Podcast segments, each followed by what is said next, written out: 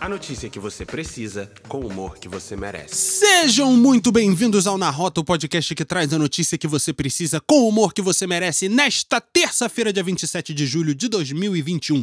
Vamos que vamos, meus consagrados, porque hoje o Na Rota promete ser mais rápido do que a entrega do Magazine Luiza e olha que a concorrência tá ficando estreita, os caras não param. Vamos falar disso daqui a pouco, então fica com a gente porque as notícias do dia chegaram e a gente vai trazer a resenha para você. Simbora! E agora eu peço para vocês uma ajuda me indiquem um psicólogo bom que entenda do assunto de criptomoedas, porque eu já desisti, não aguento mais. Haja coração, meu Deus do céu.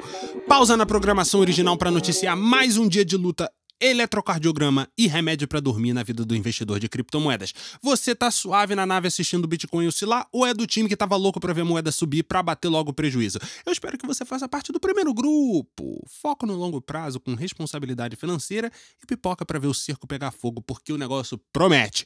Ontem, o Bitcoin disparou e chegou a ultrapassar 40 mil dólares depois que gigantes da tecnologia como a Amazon demonstraram interesse no mercado de criptoativos. E demonstraram assim, foi a galera mesmo que fuçou, né?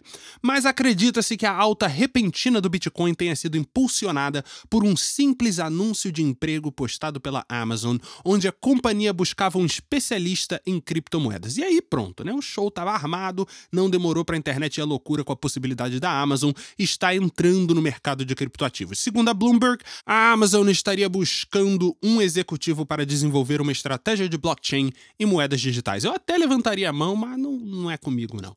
Você soma essa investida à notícia recente de que a Tesla estaria considerando mais uma vez aceitar o Bitcoin como forma de pagamento, e aí é isso: champanhe, charuto e o papagaio loucão dizendo isso é o Bit, tiozão. Mas tudo isso não passa de especulação. Nada formal explica de fato o salto de mais de 15% na moeda ontem. Eu só vou te falar uma parada. Se com anúncio de emprego o mercado ficou assim, eu não quero estar tá aqui quando a Amazon demitir esse consagrado. Paz. E agora mudando de assunto, eles não param, não dão brecha, não dão sopa, nem descanso. O Magazine Luiza quer mesmo dominar com folga o varejo brasileiro. A última da companhia, a aquisição da SOD, uma plataforma de entregas ultra rápidas que já vinha prestando serviços para o Magazine. Agora ninguém sabe por quanto a SOD molhou o bico, já que os valores da transação não foram divulgados publicamente. E você sabia que o nome inteiro da SOD é SOD Soldados de Entrega? Pois é.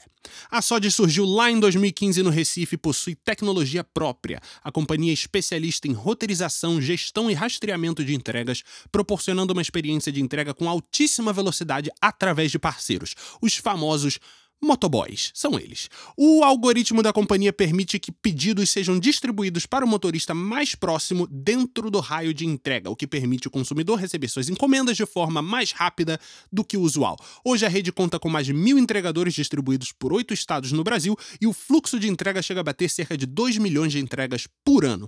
Vocês lembram do Piscou Chegou, aquele programa do Magazine Luiza que tinha sido anunciado há um tempinho atrás? A gente deu aqui como notícia.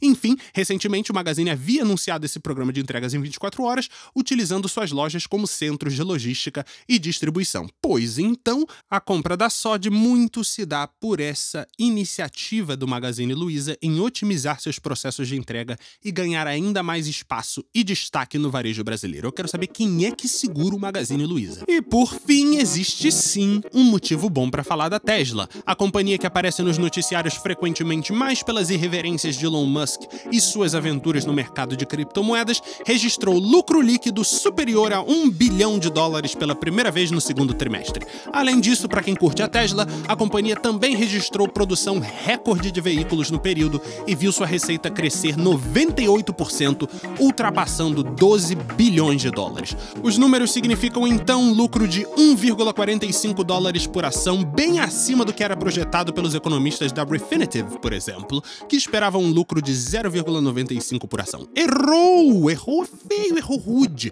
Foram mais de 200 mil veículos entregues entre abril e junho desse ano e um resultado jamais visto na história da Tesla. E como explicar isso? São vários os rios que desaguam nesta resposta, meus queridos. O que é uma forma bonita de dizer os motivos são variados. Você pode colocar nessa conta o sucesso do programa de assinaturas da companhia, que foi o Full Self-Driving FSD lançado no último trimestre, somado também ao lançamento do modelo S nos grandes mercados e sem esquecer de mencionar o crescimento de 60% do setor de energia solar da Tesla, que registrou uma receita de 801 milhões de dólares, segundo os relatórios da empresa. Ou seja, a Tesla diversificou suas operações, apostou em um novo lançamento e produziu em ritmos insanos, ignorando as dificuldades causadas pela crise dos semicondutores no mundo. E surpreendeu quem duvidava da empresa. Por outro lado, o ritmo de festa desse último balanço tende a ficar um pouco mais conservador para o futuro, uma vez que a companhia admite que a taxa de crescimento para os próximos meses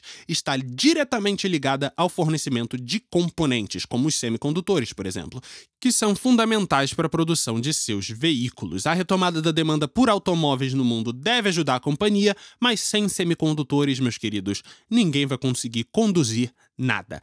Essa foi muito ruim, eu tô indo embora. Bom dia para você. Tchau, tchau. Brincadeira, eu continuo por aqui porque eu não tenho vergonha na cara. Mas desta vez eu vim lhe desejar um bom dia. Que essa terça-feira seja mais uma etapa gloriosa na sua caminhada de sucesso.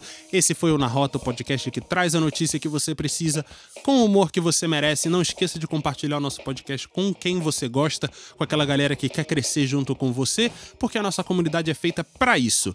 Amanhã estaremos de volta às seis da matina com a resenha pronta, te equipando para começar o dia e continuar essa semana muito bem informado, muito bem informada de tudo que está acontecendo no Brasil e no mundo. A gente está sempre por aqui. Amanhã nos vemos. Até mais.